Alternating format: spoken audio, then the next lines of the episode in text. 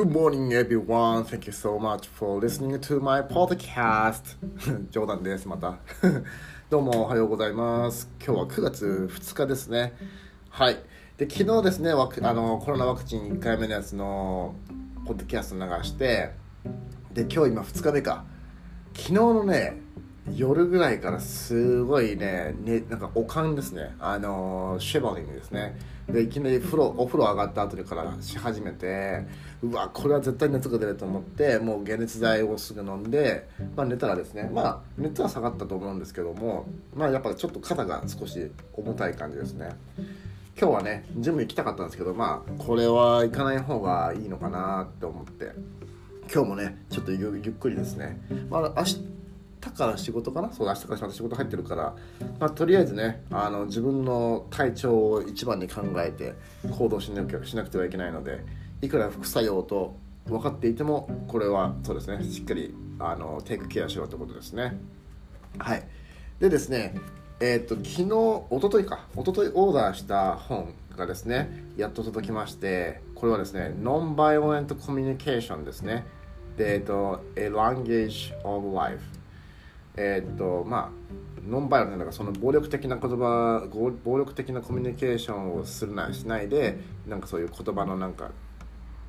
なんていうんですかねこれ英語英語だからなんか日本語に訳すとなんかよくわからんわ。まあでもねちょっとまあ要所なんで要所なんであのー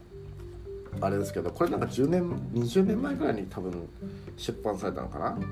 でこれをなんかこうリコメンドしてるのを見たんでちょっと買ってみようと思って今読み始めてるんですけども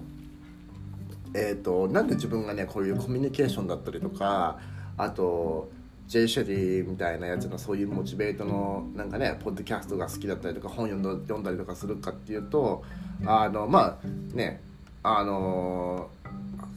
ニューヨークとハリウッドそのエルロサンゼルスで住んでた時にやっぱねそういう技術がね必要必要だったんですよ。あの技術っていうかまあ技術なんですよこれって意外とあのあとメンタルをすごい強くしないと結構やっていけないっていうのがあってまあね日本もなかなかねちょっと慣れてると分かんないところだとはあると思うんですけどもあのね一回やっぱね日本を離れて他の国を一回見てどっちがいいとか悪いとかではなくやっぱねそれで戻ってきて見ると自分なんかね何ですかねまあ電車の中での人たちしか自分は見てないからあれあれかもしれあれですけどもやっぱ意識がない感じがすごいするんですよ。もう常にやっぱりゲームと分かんないですけど本を読んでるのかもアニメなのか分かんないですけど、まあ、それそういう人たちばっかじゃないと思うは分かってるんですけどもなんかねもうなんかそこになるそこに意識なしみたいな人がすごいたくさんいるんですよ。あのサラリーマンの方でも。でまあそれはね別に彼らの生活だから別にそれがいい悪いとかではないですけどもなんかこう自分がいた街例えばそのニューヨークのそのブルックリンからニューマンハッタンだったりとか LA とかでもみんなそんなに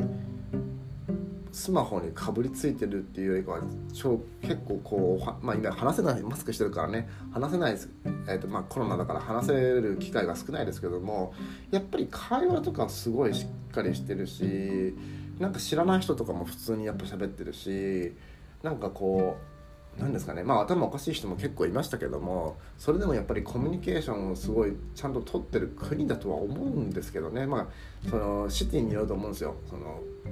自分がいたところは人がいっぱいいるそのニューヨークと LA だからあれですけどまあ中は分かんないですけどそのねなんかアイダホみたいなとことかは、まあ、よく分かんないですけどもそれでもねやっぱねあっちの人たちの方がしっかりこう面と向かって話してるとかそういうな面と向かって話してるというかそういうなんかコミュニケーションがしっかりしてるような気がするんですね。で、まあ、仕事も大体ねそんな感じで回ってた時もあったんでだからすごいなんかこういうモチベーションだったりとかコミュニケーション要は人とどういうふうにこうまあやっぱ難しい人いるじゃないですか対応するのって。なんかちょっとなんですかねすごいネガティブな人だったりとかあとはなんだっけなちょっとボスティーな感じあの、まあ、偉そうな感じの人とかあとはなんかすごいこう自己評価が高すぎる人。なんていうんですかね。自己評価が高すぎる。じゃプライドか。そうプライドが高すぎる人とかいるじゃないですか。もちろんプライドとかはねあってもいいと思うし全然自分のプライドはありますけどもいらいるプライドといらないプライドがあってあと自分の価値観をねこう押し付けてくる人とかもたくさんいるしだからそういう人たちとどういうふうにこううまく線引きをしながらで自分もちゃんとこう意見を言ってこれはこれ私は私みたいな感じっていう自分を確立してでそういうのを助けるみたいな感じの仕事を自分は意外としたかったしたいんですよ将来的な話で。あのもう今ねフィットネスとかダンスとか自分の体を動かすだけっていうのはもう結構ね正直な話きついですよ。なんで自分はですねあのやりたいことはやりたいのでどっちかって言ったらそういうなんだろうな。やっぱずっと聞いてるポッドキャストの人とかみたいな風に憧れますよね。あなんかこういう風な伝える仕事の仕事すごい楽しそうだなとか。であとはなんかこう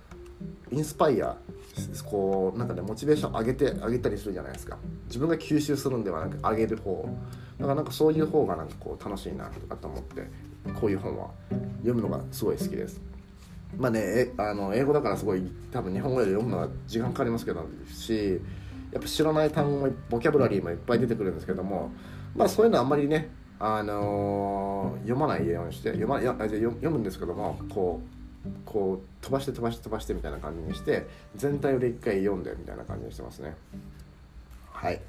てな感じです。はい。じゃあ今日はですねこんな感じで終わらせていただけようと思います。何の話だったかっていうと自分のやりたいことですね。そうそうそう。こういう本とか読んであこの人は10年後こうなりたいんだなみたいな感じです。ってことをポッドキャストに残しておきました。ありがとうございました。